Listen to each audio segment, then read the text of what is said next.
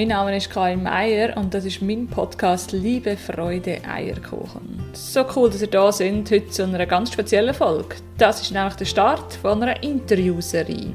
Ich möchte gerne Menschen interviewen, die mich inspiriert haben. Menschen, die eine Geschichte im Rucksack haben, die mich beeindruckt, die mich inspiriert und ich ganz viel daraus lernen konnte. Das sind Menschen, die nicht berühmt sind und trotzdem dürfen geehrt werden für ihre Geschichte. Das heutige Interview habe ich gemacht mit dem Heidi, eine Frau kurz vor der Pension, die ich heute als aufgestellte, positive, starke Persönlichkeit wahrnehme. Was mich an ihrer Geschichte besonders fasziniert, ist, dass sie selber eine prägende Kindheit erlebt hat und sie es geschafft hat, die bewusst zu reflektieren. Sie hat für sich den Entscheid getroffen, dass sie für ihre Kinder etwas Neues erschafft, damit sie nicht die gleichen Erlebnisse haben wie sie selber. Und diese Geschichte erzählt sie uns. Gerade von Anfang an tauchen wir tief ein und hören Geschichten aus ihrer Kindheit.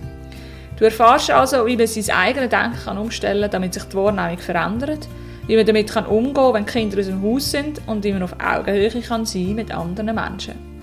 Ich bin super inspiriert und hoffe, dass auch du ganz viel kannst mitnehmen für dich. Ich wünsche dir viel Spaß.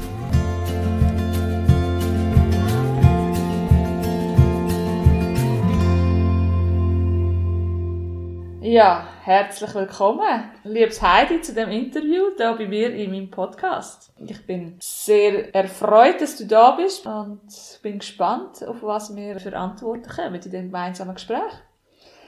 Wer bist du, Heidi? Erzähl doch mal etwas über dich. Ich freue mich auch auf das Gespräch. Ich bin Heidi und ich bin heute eine ganz glückliche, zufriedene, gesunde, geliebte und beliebte Fastrentnerin. Ich bin verheiratet. Wir haben ein schönes grosses Haus mit einem grossen Garten, wo wir auch immer etwas zu tun und zu werken haben. Mein Mann schafft noch 20 Prozent bis Ende Jahr. Dann haben wir drei Kinder, die alle verheiratet sind. Wir dürfen auch fünf Großkinder hüten. Rundum zufrieden und glücklich und gesund. Ein Sagen in dieser Zeit vor ja, allem, gell? ganz genau. Ein Sagen. Ich kann jeden Tag raus, die frische Luft und wir machen viele Ausflüge, Wanderungen. Also einfach rundum zufrieden. Sehr spannend. Schön, so eine aufgestellte Fastpensionärin zu erleben. Wie ist denn das gekommen? Wie bist du aufgewachsen? Ich bin als viertes Kind auf die Welt gekommen, also als Jüngste. Und wir haben eigentlich eine Weihnachtsfeier nicht kennt in unserer Familie. Wir haben auch Geburtstagsfest nicht kennt. Also wir haben nicht viel Geld gehabt und wir haben immer müssen daheim sein und, und nie Besuch gehabt. Und gewisse Sachen haben mir einfach gefällt, wo ich gesehen habe, andere Kinder haben das daheim. Mm. Also ich bin gerne zu anderen Kindern gegangen, wo man hat dürfen, in Mami zum Beispiel dort Lockenwicklerei machen. Das hätte ich daheim nie können machen oder ich hätte dort können glätten. Also das heisst, mir ist dort Verantwortung übertragen worden, aber außerhalb von meinem Elternhaus. Und das hat mir immer ein bisschen komisch gedacht, irgendwie. Wieso kann ich daheim, komme ich nicht auch daheim Aufgaben über? Also ich eigentlich nie etwas müssen machen daheim. Also du hättest gerne daheim geholfen, hast aber nicht dürfen? Ja, ich habe immer das Gefühl gehabt, ich mache nicht immer alles richtig und, äh, es ist einfach Aha. so, ist einfach gewisse Sachen komisch gewesen, aber das habe ich ja im Moment noch nicht können einordnen oder ich habe einfach gewusst, bei uns daheim ist es anders als an anderen Orten, wo ich eigentlich fast lieber war, wie bei uns daheim. Mm. Also meine Eltern haben sich auch sehr, sehr viel gestritten und immer an einem Sonntag ist das Ghetto gewesen und ich bin dann rausgegangen, damit ich das nicht mitbekomme. Und mir ist dann schon bewusst gewesen, also wenn ich jemals einen Mann habe und Familie, dann mache ich alles anders. Das würde ich nie machen, mit meinem Mann so streiten und nach Türen zuschletzen und das hat immer so weh, nicht oben in den Ohren, sondern eben am Herz. Also mein Vater hat daheim viel geschreinert und ähm, da ist einmal bis nach dem 12 gegangen. Und meine Mutter ist nie schauen, braucht mal einen Kaffee oder braucht mal ein Glas Wasser oder mhm. irgendwie, oder würde sie sagen, hey, kannst du nicht mal Feuer oben machen? Es wäre doch jetzt schon Sport oder so. Das habe ich nie gehört. Und ich habe das immer gedacht, also das mache ich dann mal meinem Mann. Ja. Also, die kleine Aufmerksamkeit. Ja, das füreinander da sein. Das habe ich eigentlich bei meinen Eltern nicht gespürt. Aber ich habe das gerne gehabt, weil ich eben an anderen Orten gesehen und gespürt habe, oder? Hätte ich das ja. auch gerne gehabt. Und darum ist die Entwicklung gekommen, all das auch in der Erziehung, dass ich gewusst habe, das mache ich mal anders. Und das ist mir dann auch bewusst gewesen, man tut doch das feiern, wenn ein Kind Geburtstag hat und äh, ein Kerzchen machen und man macht einen schönen Weihnachtsbaum und so, einfach so Zeug. Das ist mir dann alles sehr, sehr bewusst gewesen, als ich das mal anders will. Wow, also gerade das Geburtstagsfest und der Weihnachtsbaum im Dezember, das ist irgendwie aus meinem Leben gar nicht wegzudenken. Ich kann mir gar nicht vorstellen, wie das ist, wenn man das nicht erlebt hat. Das ist ja Wahnsinn. Hast du auch einen Traum gehabt? Also, hast du gewusst, dass du werden willst? Ich habe in der fünften Klasse gewusst, wir haben eine ganz eine absolut liebe Handylehrerin gehabt. Die hat lange blonde Haare gehabt und ist so etwas von lieb gewesen. Ich habe genau gewusst, ich will werden wie die. Und ich wow. will Handylehrerin werden. Ich will vor Schülern stehen, will diesen Stricken, Höckeln, Nähen beibringen. Das einzige Ort, wo ich kann in der Schule brillieren kann. Handy und Deutsch. Ich bin schlecht im Turnen, in allen anderen Fächern, aber Handy und Deutsch habe ich immer fünfeinhalb, sechs gehabt. An dem konnte ich wachsen. Was hat es denn sonst noch gegeben in deinem Leben, das dir Freude gemacht hat? Oder wie hast du dich durchgeschlagen? Dann hatte ich so herzige Löcher in der Backe und wenn ich gelacht habe, hat das immer andere Leute erfreut. Und so bin ich eigentlich durchs Leben gekommen. Ich habe genau gewusst, was ich machen muss. ich habe nicht mit meiner Schönheit glänzen aber mit meinem Charisma, sage ich jetzt mal. Dann habe ich Handorgeln lernen und dann habe ich gemerkt, ah, mir eine Nachbarin gefällt das. Dann habe ich dann am Nachmittag zu dieser über vorspielen und die, die ist dann einfach da gepackt und hat mir zugelassen. Und ich habe das super gefunden und manchmal habe ich vielleicht noch ein bisschen gesungen dazu und der hat das gefallen. Das hat aber nicht daheim stattgefunden, sondern auch auswärts. Mhm. Und so ähm, habe ich dann ein bisschen punkten durch das es mir eigentlich nicht den Frieden daheim hatte, habe ich mir das auswärts halt reingezogen. Ah ja klar, absolut verständlich. Ja, und du hast mir auch erzählt, dass du für deinen Traum zur Handylehrerin zuerst drei Jahre Schneiderin lernen und hast erst dann als Lehrersemi können und dann zwei Jahre später als Lehrerin in Olten starten Und dass du es so wirklich erlebt hast, dass es dann losgegangen ist. Dann bist du so richtig angekommen im Erwachsenenleben. Das ist mir dann wirklich bewusst mm. worden. Und in dieser Zeit hatte ich auch die grössten sportlichen Erfolge. Und im Musikverein, wo ich dann auch heimlich gegangen bin, weil ich das hätte ich nicht dürfen, habe ich meine Ausbildung gemacht äh, als Klarinettistin. Und bin dann einfach plötzlich in diesem Musikverein dort und das war auch toll gewesen und mein Umfeld genossen. Du hättest nicht dürfen Klarinett spielen von deinen Eltern aus? Also vor allem von meinem Vater aus, hätte ich, weil ich auch dann zu oben fort müssen, hätte ich das nicht dürfen machen, aber ich bin dann einfach heimlich gegangen. Ich hatte Musik können und am 10 Uhr daheim sein, der hat gar nicht gewusst, wo ich bin weil er ja auch nicht daheim war. Ja, Meine Mutter hat immer zu mir gehabt. Also, ich, wenn ich etwas wollte, bin ich immer zu Mutti und gesagt, gell, ich darf das. Er hat gesagt, ja, ja, mach du das. Schau einfach, dass der Vati nicht merkt. Wow, wir haben also sozusagen zusammen gegen ja. den Vater gehabt. Ja. Wow. Das war wahrscheinlich auch für sie sehr anspruchsvoll. Gewesen, das war sehr anspruchsvoll, gewesen, ist aber mit mir als letztes Kind außerordentlich gut gelungen, habe ich gefunden. Also, wir zwei zusammen waren sehr ein gutes Team. Gewesen, ja. Und deine Geschwister, die haben, haben dich auch nicht verpetzt? Meine Geschwister, die sind äh, noch viel, viel strenger davor. Also meine älteste Schwester ist geheiratet mit 20, damit sie weggekommen ist von daheim. Die zweite Schwester ist dann äh, vier Jahre jünger gewesen, die ist aber schon mit 18 nach Amerika. Das war äh, das Weltwunder dann. Mein Bruder hat sowieso rebelliert, der ist am Alkohol dann gestorben. Und ich habe gewusst, wenn ich heirate, dann gehe ich weg von dem Dorf. Ich wollte in eine andere Region gehen, wo mich niemand kennt, also unser ganzes Umfeld daheim nicht kennt. Ich habe bewusst wegwählen von meinem patriarchischen Vater. Mm. Und durch das, dass ich dann auch eben einen Mann geheiratet habe, der nicht aus unserem Dorf war, wie er mir vorgeschlagen hat, ist dann Funkstille gewesen. Das heisst, er hat mir Hausverbot gegeben. Er hat gesagt, du kommst mir nicht mehr heim und daran habe ich mich dann gehalten. Es hat er zweimal gemacht mit mir, weggeschickt von daheim und durch das haben wir auch heute noch ein ganz schlechtes Verhältnis.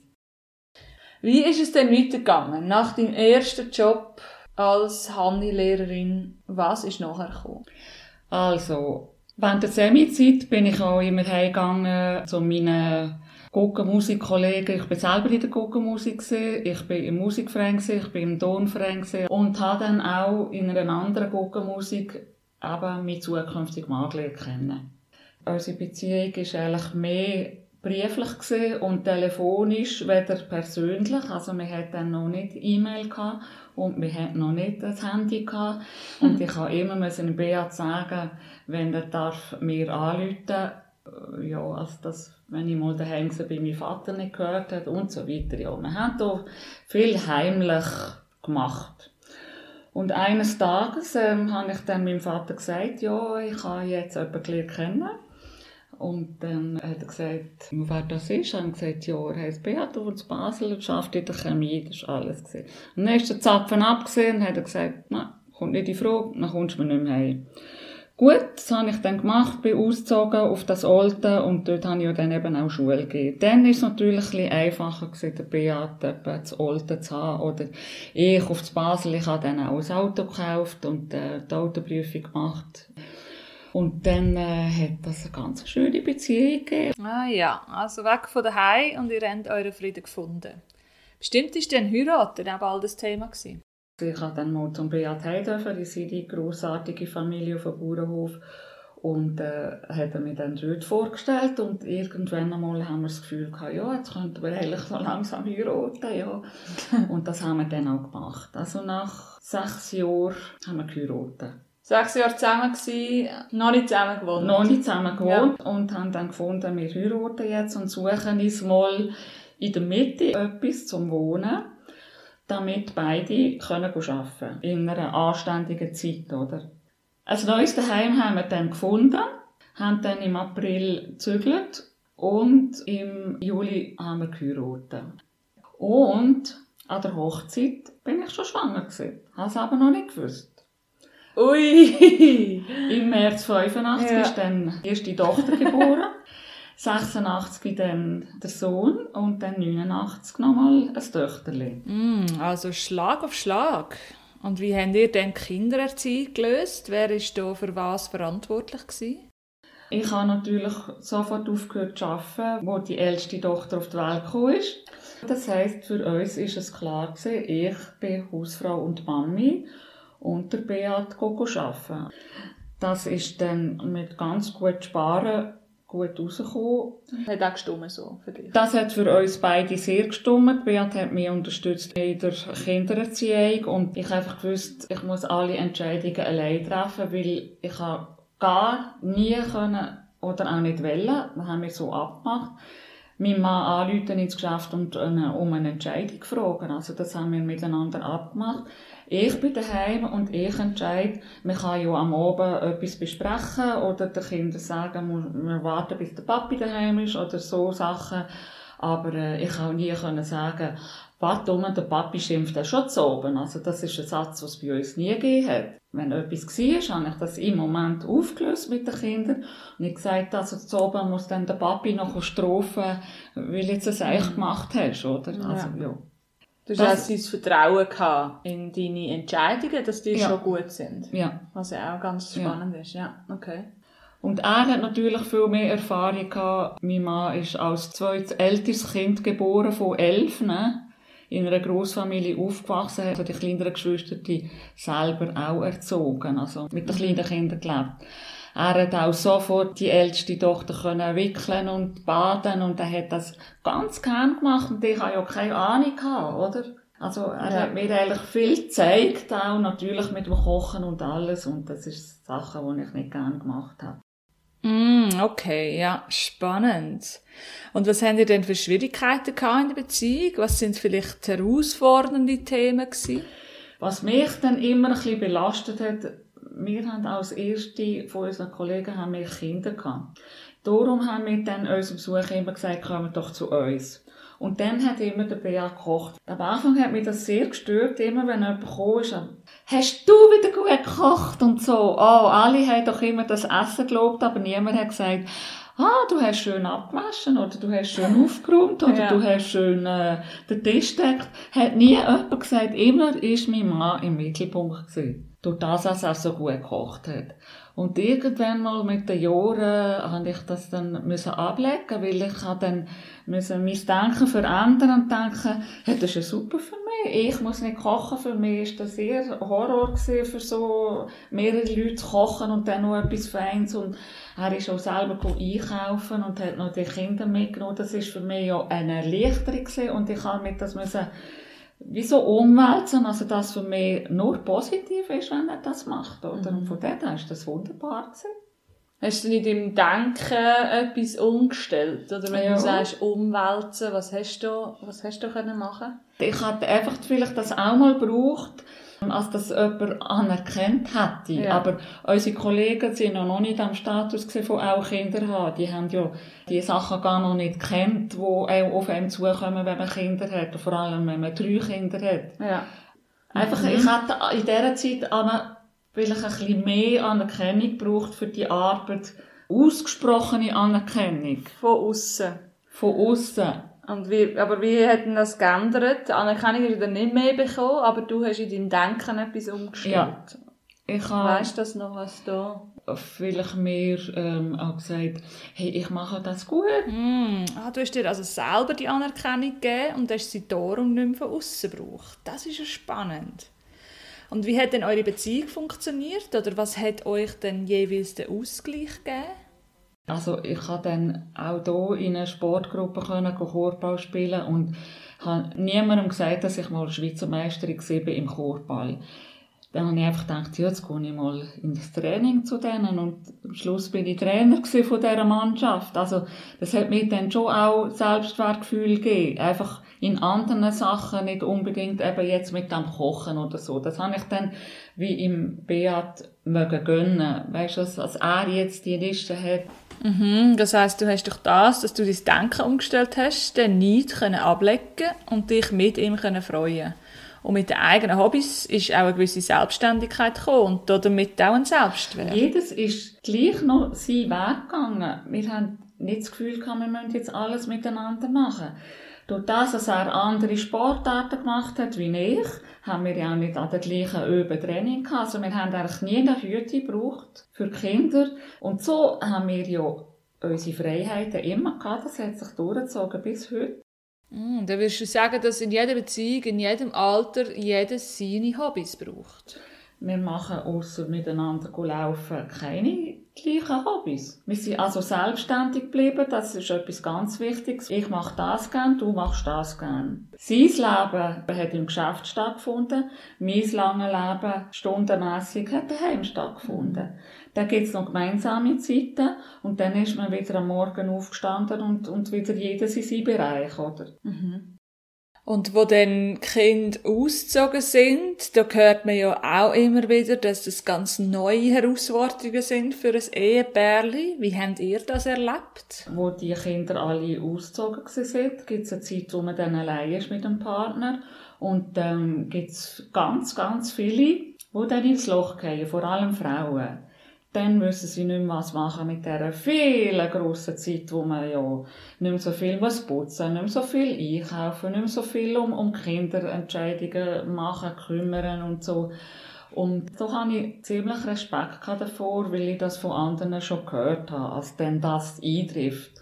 Dann dachte ich, ja, man muss ja nicht alles so machen, wie man das immer gehört. Man kann ja das beeinflussen, indem man sich auch eine Nische sucht, wo man Erfüllung findet.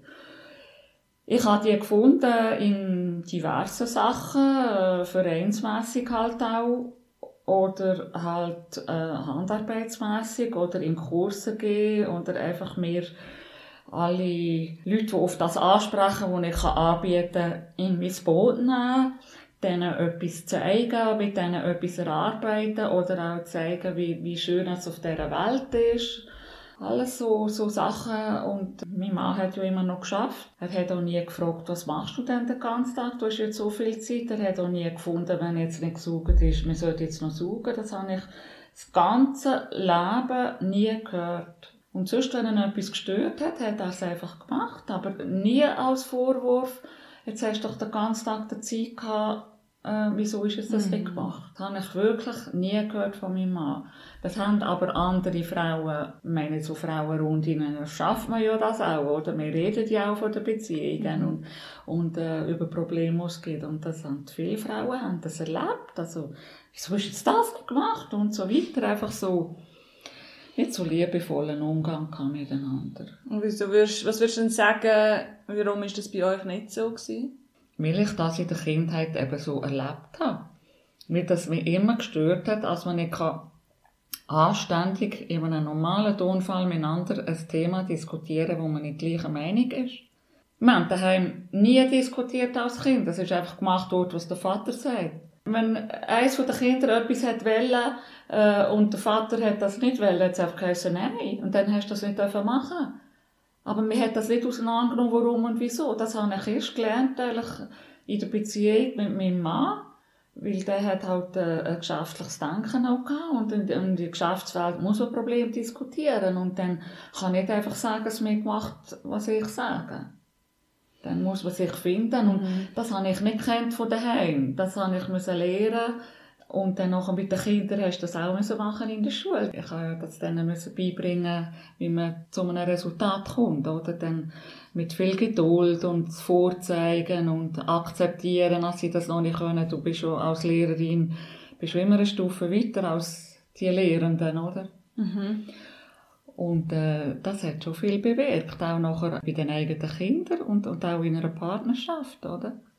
Also so das Lernen, eine Kooperation finden, miteinander eine Lösung suchen, miteinander etwas ausdiskutieren und Meinungen austauschen. Das hast du eigentlich kennengelernt, indem du weg bist von daheim im Semi, in der Ausbildung und in der Beziehung. Ja. Ja. Und ich möchte dort nochmal einsteigen, so in den Entscheid, wo du am Anfang so gesagt hast, das werde ich nie haben, dass meine Kinder so etwas erleben wie du. Was, was hat es denn dort ganz konkret gebraucht, dass das so nicht entstanden ist? Also ganz viel Bauchgefühl. Also ich mache das heute auch bei den Grosskindern. Also ich denke von mir, ich kann mich in die Kinderlage versetzen. Ich tue vielmals zum Beispiel mich runterbücken zu den Kindern, als ich auf Augenhöhe bin. Das habe ich ganz gern, weil Kinder, die sehen eigentlich nur immer bei. Ja. In, in, einer Gesellschaft, bei Mami, bei Papi, die laufen ja immer um und das Kind muss immer aufschauen. Und ich bin gerne auf Augenhöhe mit den Kindern. Und, oder, oder nehme Kinder auf zu mir, wir können in die Augen schauen, und zwar gerade. Nicht das Kind muss immer aufschauen und ich muss immer runterschauen, oder? Das ist so eine, so einen hierarchischen Aufbau. Du schaust auch vielleicht an einen Chef von einem grossen Konzern, schaut man vielleicht auch auf, sprichwörtlich. Man schaut auf, der ist ja so hoch und ich bin ja nur ein kleiner Arbeiter, oder? Also, die Reflexion, oder wie man dann will sagen, der schaut immer auf mich ab. Ich bin ja da zu Unterstunden in dieser geschäftlichen Hierarchie, oder? So habe ich nicht sein und das ist auch, was du erlebt hast. Daheim. Das habe ich so erlebt als Vater. Du hast null Chancen gehabt. Wenn du das Pech gehabt hast, also etwas anderes hast wollen, weder wie Vater, dann hat es einfach nicht gegeben. Mhm. Und das habe ich versucht, äh, herauszufinden, wieso will sie jetzt das und wieso, wieso kann man das nicht ermöglichen? Wieso ist es das so falsch, wenn jetzt mein Kind reiten will? Das ist doch nicht falsch. Man kann doch das abklären und diskutieren. Ja, was bedeutet dir das? Ähm, Beziehung zu den Tieren? Oder was ist dir denn wichtig? Oder willst du einfach äh, etwas machen, wo, wo nicht alle an, alle anderen gehen, vielleicht in FC? Und du willst jetzt etwas ganz anderes. Und dann, warum willst du etwas ganz anderes? Eben die, die Diskussion, das Spüren, was ist jetzt dem Kind wichtig? Mhm oder wieso will sie jetzt etwas essen? Oder wieso will sie jetzt das spielen? Und, und so weiter. Oder wieso will sie jetzt nicht machen, was ich will? Oder einfach das mhm. rauszuspüren oder das Bauchgefühl haben oder denken, wie könnte jetzt das Kind denken? Gefällt jetzt das dem Kind, wenn wir das und das machen? Mhm. Es ist immer einfacher, wenn ein Kind sagt, ich will shooten. Ja, aber das Mami oder, oder das Grosse will jetzt nicht shooten, ja, dann muss ich mir überlegen, gebe ich jetzt nach, also tue ich jetzt mich überwinden oder will ich jetzt das Kind überzeugen, dass wir jetzt eigentlich lieber gehen, gehen zu Vieri essen, wieder shooten oder etwas anderes mhm. machen. Also, habe ich die Möglichkeit, mich zu verändern oder will ich als Kind eine andere Meinung geben? Mhm. Und das geht eben ein bisschen besser auf Augenhöhe. Mhm. Das fasziniert mich so an, an deiner Geschichte, dass du eigentlich etwas erlebt hast in deiner Kindheit und bewusst entschieden hast, das nicht so weiterzugeben, dass du es einmal anders machst. Mhm. Mit deinen eigenen Kindern und mit deinen Grosskindern. Ja. Hast du nochmal einen Input, wie dir das gelungen ist, ja, dass du das nicht übertragen hast. Du hast die Erfahrung gemacht, die war für dich prägend gewesen und du hast einen Entscheid getroffen. Das gibt es in meiner Zukunft und mit meinen Kindern gibt es nicht. Aber was hat da noch gebraucht? Nebst dem Entscheid? Also das schlechte Verhältnis von meinen Eltern hat sich noch weitergezogen. Meine Mutter hat mir immer gesagt, wenn ich mal draus bin, würde sie dann ausziehen. Und ähm, das hat sie dann noch lange nicht gemacht, als ich auch weg bin von daheim, aber irgendwann einmal hat sie es geschafft. Sie ist ausgezogen in eine Wohnung und ist gleich jeden Tag zu meinem Vater heimgegangen, kochen, putzen, die Wäsche machen. Jeden Tag. Man muss sich das mal vorstellen. Und das hat sie gemacht, bis sie gestorben ist. So traurig wie das ist und ich kann nie sie davon abhalten. Und das ist auch ein Entscheid. Sie ist dann eigentlich gestorben und ohne irgendwann einmal richtig glücklich sein. Also von der ganzen Heiraterei her, äh, mit 20 auch geheiratet, weil sie schwanger war und so weiter, ähm, ist alles immer eigentlich negativ im Leben von meiner Mami. Und das sind einfach so Punkte, wo ich, nein, das will ich nie. Ich will mal ein glückliches Leben haben. Ich will glücklich mit meinen Kindern ein Leben lang ein glückliches Verhältnis haben und so weiter. Also mein Vater hat mit allen Kindern ein schlechtes Verhältnis gehabt. Mhm. Und, und immer noch, hat immer noch ein schlechtes Verhältnis. Und, und ist jetzt 98 und das ist alles so einprägt bei mir und da, nein, das will ich nicht und das will ich nicht und das will ich nicht. Ich will es anders haben. Und das sind Sachen, wo, wo ich einfach auch können, ähm, verändern also du hast ganz bewusst den Entscheid getroffen, mhm. dass du das so nicht willst. Und hast vielleicht auch deine Gedanken angepasst. Oder was braucht es denn noch? Lenkt denn allein der Entscheid? So will ich es nicht, dass man so etwas kann verändern kann. Also für mich ist das der grösste Anteil gewesen. Dann ist noch das gewesen, als ich weg konnte von dem Dorf an einem ganz sonnigen Ort und ich bin in einem Nebelgebiet aufgewachsen und an diesem sonnigen Ort haben wir natürlich das nicht gekannt. Und das ist mir nach ein paar Jahren ist mir dann das aufgefallen, als die Leute an dem nebligen Ort viel engstirniger sind. Und hier am sonnigen Ort habe ich viel mehr Offenheit erfahren. Klar, man hat niemanden kennt, hat nicht niemand gewusst, woher ich komme. Und ich habe einfach das Umfeld hier jetzt am neuen Ort müssen neu erschaffen und habe mir natürlich einfach die guten, lieben Leute sind mir einfach zugelaufen.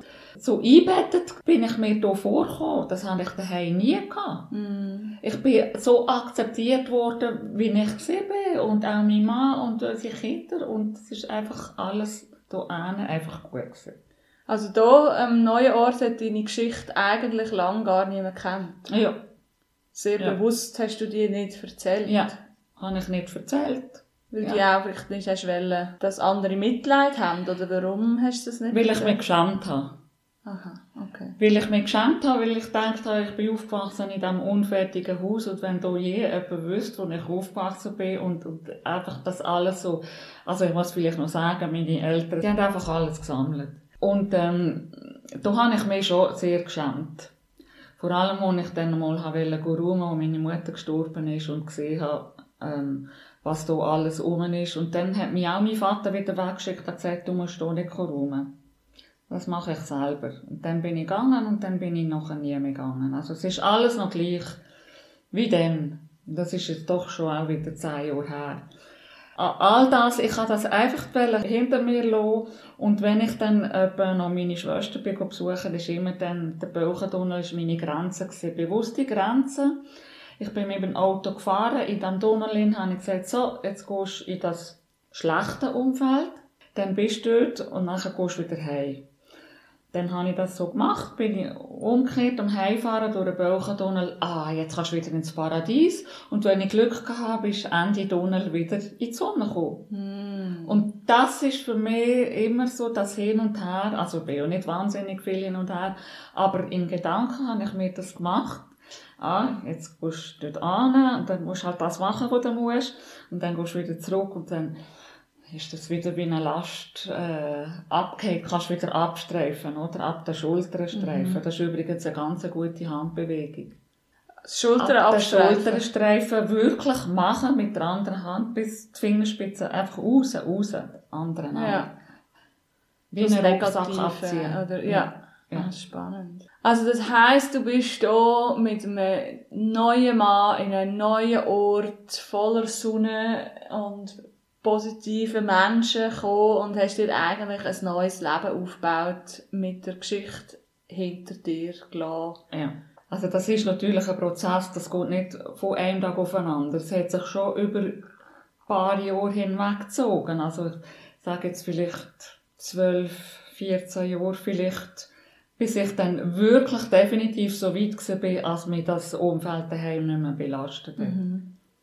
Und dann kannst du darüber reden, ohne dass, äh, dass es dich mega betrifft und, ja. und. Äh, traurig macht. Ja. ja. Spannend, ein Wahnsinnsweg. Was, was ist denn deine Vision? Was möchtest du mit den nächsten 10, 20, 30, 40 Jahren noch erleben? Also meine Vision ist, dass ich alt werde. Und zwar so alt wie mein Vater und gesund alt werden. Das ist also das Positivste eigentlich, was ich von ihm äh, übernommen habe.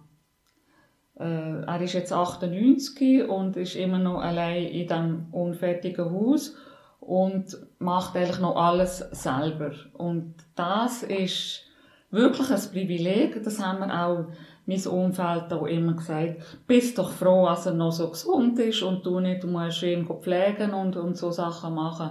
Und das stimmt natürlich voll und ganz. Also da bin ich auch absolut froh, dass das so läuft.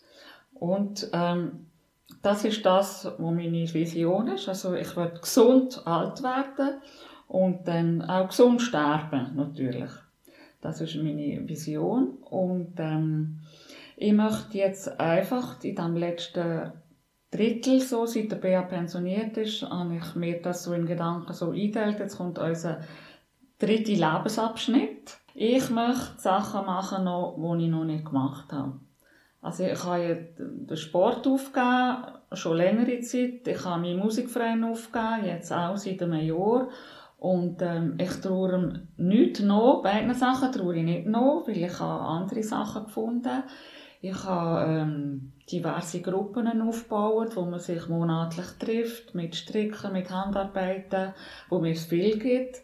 Ich habe einen privaten Strickclub, ich habe einen öffentlichen Strickclub, ich habe einen auswärtigen Strickclub und das gibt mir Erfüllung, diesen Menschen zu zeigen, macht etwas, das euch auch erfüllt. Ob das Molen ist oder Wandern oder äh, man kann nicht äh, stundenlang jeden Tag wandern, das ist auch klar, aber jeden Tag rausgehen oder Sport oder was auch immer dann. Und bleibt selbstständig. Bleibt euch. Man muss nicht immer, wenn ein Mann pensioniert ist und man dann selber auch pensioniert ist, 24 Stunden das Gleiche machen. Das ist gar nicht nötig und ist auch nicht gut, finde ich. Und jedes hat ja seine auch während der Zeit, als ich daheim war, habe ich auch meine Zeit umbringen, die der BA geschafft hat. Also ich habe ja auch müssen lernen, selbstständig sein. Ah, was mache ich jetzt? Jetzt habe ich ja so viel Zeit, mache ich jetzt das, mache ich jetzt das. Und, und das herausfinden, was tut mir und meinem Körper gut. Also das äh, sind noch Welten offen natürlich. Die Reiserei ähm, ist bei uns nicht das Thema, vor allem nicht im Ausland. Wir sind nicht so Reisetypen, aber das ist jetzt bei allen anderen auch eingeschränkt. Darum haben wir jetzt in dieser Corona-Zeit haben wir gar kein Problem mit dieser Situation zurechtzukommen. Was uns fehlt, ist einfach das soziale Umfeld. Und natürlich äh, innerhalb von der Familie auch. Das ist schon, was fehlt. Aber sonst, im Tagesablauf, ähm, ist null Problem. Ich meine, wir haben einen Garten, wir haben ein Haus, wir haben immer etwas zu tun. Oder sonst streichen wir ein Möbel an oder immer etwas. Also etwas, was wirklich einem Freude macht. Wir haben handwerkliches Geschick, beide, und völlig erfüllt. Mein Mann tut gerne fotografieren und halt so Sachen machen und ja, ist immer etwas Gutes. Oder eben natürlich auch Grosskind. Erlebnis mit den Grosskind. Da lernt man ganz, ganz viel. Wunderschön. Vielen herzlichen Dank, liebes Heidi, für die wunderbare Geschichte, für die vielen Erkenntnisse und das Eintauchen in dein Leben und das Mitnehmen auf deinen Weg. Ich wünsche dir auf jeden Fall, dass sich deine Visionen erfüllen und du darfst gesund sterben in deinem Wunschalter. Alles Gute wünsche ich dir. Danke. So, das war es mit dem unglaublich inspirierenden Interview. Ich bin noch ganz beseelt von dem wunderbaren Gespräch und ich hoffe auch du hast etwas mitnehmen für dich und deinen Weg. Ich freue mich, wenn du bald wieder reinlässt und wünsche dir alles Gute. Tschüss.